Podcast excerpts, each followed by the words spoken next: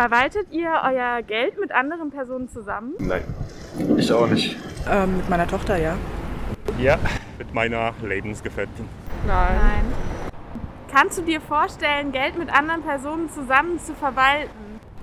Ja, vor allem in einer Partnerschaft. Also mit einem Partner später mal schon, aber sonst jetzt nicht. Äh, Geld außerhalb von, von, meinem, von meiner Partnerin zu teilen eher nicht. Nee.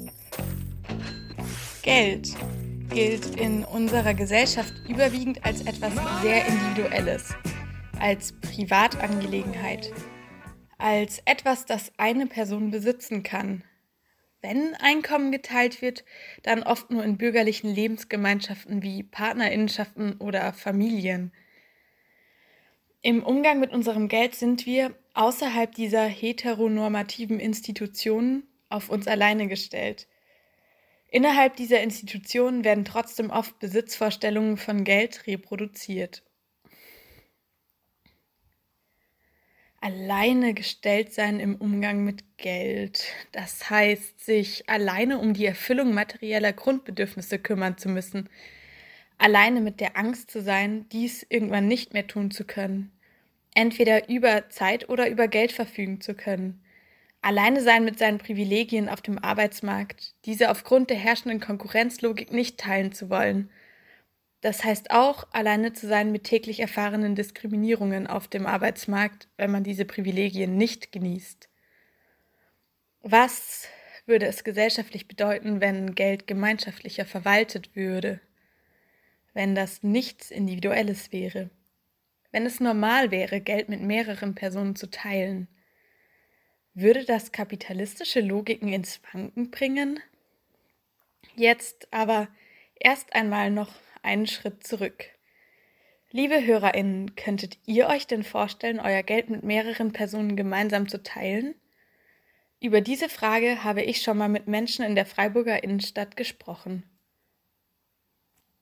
Kannst du dir vorstellen, das irgendwann mal zu machen? Nee, auch nicht. Warum? Das Geld oder das Vermögen von jedem Einzelnen ist ja doch etwas sehr Persönliches, was man ja eher nicht teilt. Wahrscheinlich nur mit einer vertrauenswürdigen Person. Also Könntest du dir auch vorstellen, dein Geld so mit mehreren Personen zusammen zu verwalten? Nein. Warum nicht? Äh, da wäre einfach Vertrauen im Spiel. Und nee, ich glaube nicht. Ja, könnte man sich vorstellen, ja. Ich sag mal zum Beispiel mit den Enkeln, dass man denen ein bisschen was zukommen lässt. Aber so ein gemeinsames Konto mit den Enkeln, wäre das auch drin? Muss man halt schauen. Also äh, es würde sicher funktionieren. Wenn man sich einig ist, kann ja nichts passieren. Ja. Könnte ich mir schon vorstellen, warum nicht? Ich meine, wenn man das gerecht aufteilt und sagt zum Beispiel, äh, davon kaufen wir jetzt Essen und andere Sachen, die jeder braucht, klar, warum nicht? Ah, würde ich nicht sagen. Auch wenn mein Freundeskreis, mit dem ich wirklich sehr gut verstehe, da ein gemeinsames Konto. Jeder hat dann doch irgendwie Ausgaben, die er für sich selber zu haben hat. Lou und Leo, die letzte Woche bei mir im Studio waren, musste ich diese Frage gar nicht stellen.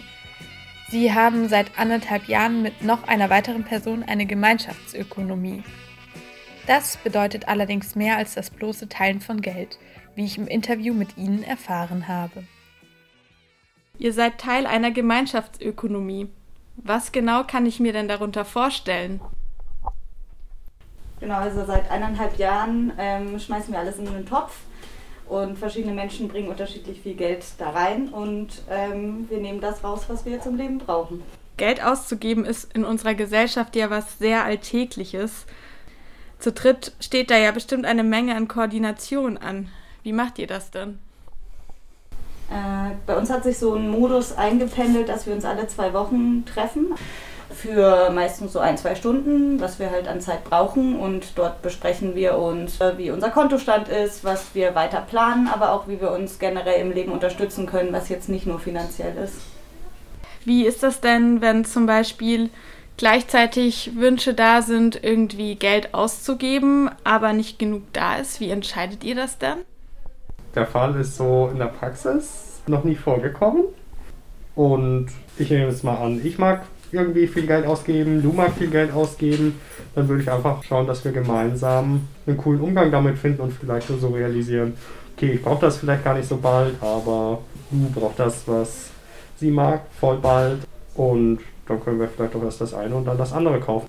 Also wir haben in unserem zweiwöchentlichen Treffen auch einen Top, der ist zukünftige Ausgaben und bis zu einem bestimmten Limit ähm, verfügen wir so darüber und wenn wir darüber gehen, ist es einfach für uns gut, auch für die Planung, das abzusprechen, aber so in Konflikte sind wir da eigentlich noch nie gekommen.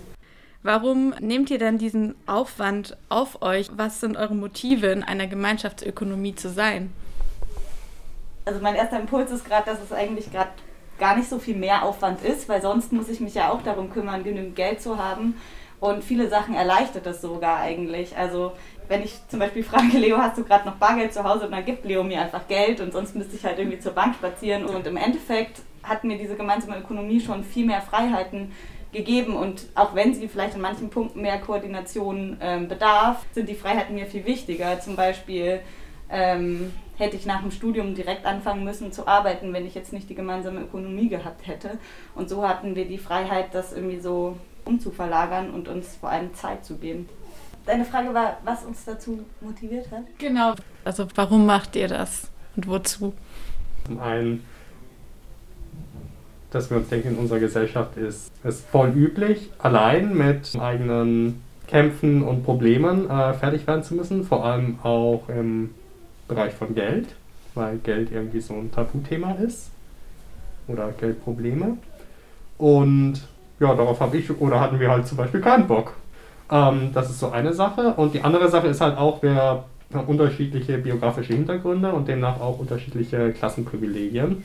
Also ich zum Beispiel habe reiche Eltern, die mir gerade mein Studium finanzieren, auch wenn ich nicht so viel studiere. Und ich finde das ein Privileg und finde das auch cool, dieses Privileg in Art und Weise teilen zu können. Und in Bezug auf Vereinzelung ist, glaube ich, noch voll wichtig, dass wir uns jetzt nicht nur unser Geld teilen, sondern auch sonst schauen, wie wir uns gegenseitig im Leben unterstützen können. Und ich würde sagen, wir teilen uns unser Geld, aber da ist vielleicht auch vielmehr noch so ein Vehikel dafür, dass wir gemeinsam unser gemeinsames Leben auch gestalten wollen ja, auch eine Form von Mittel zum Zweck, weil wir brauchen Geld in der Welt, in der wir leben.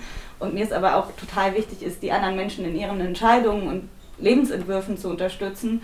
Und genau dafür ist Geld gerade ein Mittel, was wir nutzen, unter anderem.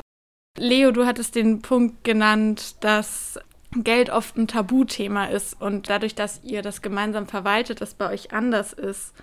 Ich glaube, viele Menschen kennen die Angst, nicht genug Geld zu haben weil Geld in unserer Gesellschaft für das Erfüllen von vielen Bedürfnissen so zentral ist. Hat sich euer emotionales Verhältnis zu Geld durch die Gemeinschaftsökonomie verändert? Also ich würde sagen, mein Umgang mit Geld ist lockerer geworden und noch dazu geben wir alle vermutlich relativ ähnlich viel Geld aus. Das heißt, ist auf jeden Fall schwieriger, in so ein Neidding zu kommen, ey, warum gibst du doppelt so viel Geld aus wie ich? Äh, warum brauchst du das zum Leben? Weil wir sind ja bedürfnisorientiert. Deswegen, ich würde sagen, ja. Ich habe davor so sehr minutiöse Abrechnungen gemacht, wofür ich welches Geld ausgebe. Das mache ich nicht mehr. Aber so ganz sicher sagen kann ich das nicht. Ich habe auf jeden Fall mehr Gelassenheit bekommen und auch das Gefühl, nie genau zu wissen, wer jetzt von uns was ausgegeben hat, finde ich eigentlich schön, dass es so abstrakt ist. Und äh, ich hatte nie einen Moment, wo ich so misstrauisch war oder irgendwie gedacht habe, dass es ungerecht ist oder so, sondern weil ich gesehen habe, dass wir, dass wir uns gegenseitig dabei unterstützen, unsere Bedürfnisse zu befriedigen. Könnt ihr vielleicht nochmal ähm, erläutern, was genau ihr unter bedürfnisorientiert versteht und wie das mit ähm, einer Gemeinschaftsökonomie zusammenhängt? Ein Bedürfnis ist erstmal sehr platt gesagt, was, was ich brauche. Und das ist natürlich unterschiedlich bei uns. Wir brauchen oder wollen nicht alle das gleiche haben. Darum geht es ja bei Geld oft. Dinge kaufen, also haben. Und wir sind bedürfnisorientiert in dem Sinne, dass wir sagen, jo, wir wollen nicht, dass alle das gleiche haben, sondern dass alle das haben, was sie für ein gutes Leben brauchen. Und also ich würde sagen, das sind materielle Bedürfnisse auf jeden Fall. Und ähm, wenn ein Mensch einen neuen Laptop braucht oder ein neues Fahrrad, dann passiert das auch und gleichzeitig stehen dahinter aber für, für mich auch noch andere Bedürfnisse, wie zum Beispiel Geborgenheit oder Sicherheit, was ich mit diesem Verbund, den wir uns da äh, konstruiert haben, auf jeden Fall bekomme. Oder auch das Bedürfnis, Zeit zu haben, über die ich frei verfügen kann, was viel einfacher geht, wenn wir es koordinieren können, zum Beispiel phasenweise mehr Lohn zu arbeiten und phasenweise weniger. Auch wenn ihr in gewisser Weise weniger abhängig von Lohnarbeit seid, seid ihr ja trotzdem als Ökonomie grundsätzlich von Geld und auch vom Arbeitsmarkt abhängig. Inwiefern stellt eine Gemeinschaftsökonomie aber vielleicht trotzdem kapitalistische Logiken in Frage? Oder würdet ihr sagen, dass das den Kapitalismus herausfordert, dieses Konzept? Ich glaube, das Erste, was mir gerade einfällt, ist so dieser Grundsatz von, du kriegst, was du verdienst. Und ich glaube, das ist totaler Quatsch, wenn Menschen ganz unterschiedlichen Heraus Ausgangspositionen und Privilegien ähm, zum Beispiel in den Arbeitsmarkt reinkommen und das zu brechen, indem wir sagen, okay, ich habe es vielleicht gerade einfacher, an Geld ranzukommen, aber das heißt lange nicht, dass das ist, was ich verdient habe sozusagen.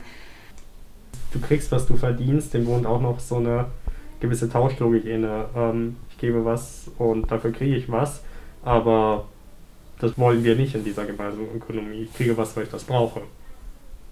Und es geht auch nicht darum, dass wir uns gegenseitig irgendwie in einer Konkurrenzbeziehung sind und uns irgendwie profilieren müssen, sondern eigentlich genau das Gegenläufige, dass wir uns ähm, in einer so gemeinsamen ähm, Ebene befinden, sodass wir eigentlich nur alle daraus gewinnen können, anstatt gegeneinander zu leben.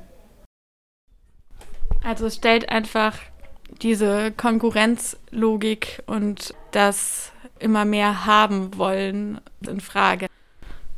Dazu wird mir gerade noch ein, dass also manche Sachen brauchen wir gar nicht in so vielfacher Ausführung, dadurch, dass wir alle darüber verfügen. Also zum Beispiel haben wir ein richtig schickes Zelt, aber wir gehen nie alle gleichzeitig zelten, deswegen brauchen wir jetzt nicht drei.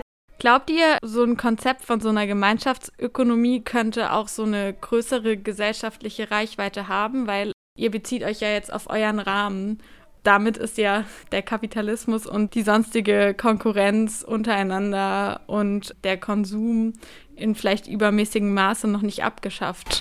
Ja, also ich will auf jeden Fall nicht, dass daraus so ein schöner Lebenprojekt wird und wir uns es im Kapitalismus möglichst bequem machen. Ich glaube eigentlich, um das wirklich radikal weiterzuführen, genau, müssten mehr Menschen einbezogen werden, die noch diversere Hintergründe auch hätten. Was für mich sehr spannend ist, also die Inspiration dadurch überhaupt diese gemeinsame Ökonomie zu gründen, war auch durch andere Gruppen, die das gemacht haben, mit denen wir auch vernetzt sind, die das auch in einem größeren Rahmen mit mehr Leuten machen und auch die Perspektive haben, das als Netzwerk auszubauen, um ähm, generell diese Idee auch zu verbreiten, ähm, solidarische Beziehungen zu führen, sich zu unterstützen. Und zum Beispiel in einer anderen Gruppe gibt es Menschen, die, ähm, es gibt eine Ärztin oder auch Leute, die nie im Leben eine Ausbildung gemacht haben und da wird es noch ersichtlicher, wie ähm, sich das gegenseitig ausgleichen und bereichern kann. Und du hast ja schon gesagt, dass auch wir mit anderen Gemeinschaftsökonomien vernetzt sind. Ich würde sagen, das ist nicht formalisiert, das läuft über Personen. Und damit es gesellschaftlich tatsächlich transformativ ist, würde ich sagen, wäre es tatsächlich notwendig, so eine Art und Weise von Vernetzung auch zu institutionalisieren und so Vernetzungsmöglichkeiten zu schaffen und eine Art und Weise von Gegenmacht aufzubauen. Und ich glaube aber auch ein anderes ja, transformatives Moment in dieser Sache ist auch, dass wir uns Potenziale freisetzen, beispielsweise in politischen Kämpfen, in Kampagnen ähm, Zeit rein zu investieren, die nicht funktionieren würden, wenn ich ständig alleine Lohn arbeiten müsste. Aber wenn wir gemeinsam planen können und ich äh, mich für mehrere Monate entscheiden kann, äh, unentgeltlich zu arbeiten für ein politisches Projekt, dann ist das, ähm, glaube ich, sehr zuträglich, um an einer befreiten Gesellschaft zu arbeiten und Strukturen aufzubauen. Also die transformativen Momente hören nicht beim Thema des Wirtschaftens auf, sondern ähm, können viel weiter gedacht werden. Auf jeden Fall. Also ich, ich, glaube, ein Moment von dem allen, wie wir eine Veränderung begreifen, ist zum Beispiel über Wirtschaftsaspekte nachzudenken, aber eigentlich viel mehr. So offen über Geld wie Lou und Leo sprechen wohl nicht alle Menschen. Oder? Ist Geld für Sie so ein alltägliches Gesprächsthema, mit dem man so einfach mit Freunden drüber redet? Nee, also mit Freunden schon gar nicht. Man sagt mal, das ist teuer oder da gibt es was Günstiges, aber über finanzielle Sachen selber nicht, nein. Mit engem Vertrauen, also mit Freunden ja, ähm, aber jetzt nicht mit jedem. Manchmal, selten. Äh, ja, ist schon, schon ein alltägliches Gesprächsthema. Monatliche Ausgaben, Lebenshaltungskosten, gerade hier in Freiburg. Selten. Warum nicht? Ich finde, geht nicht so viele Leute was an.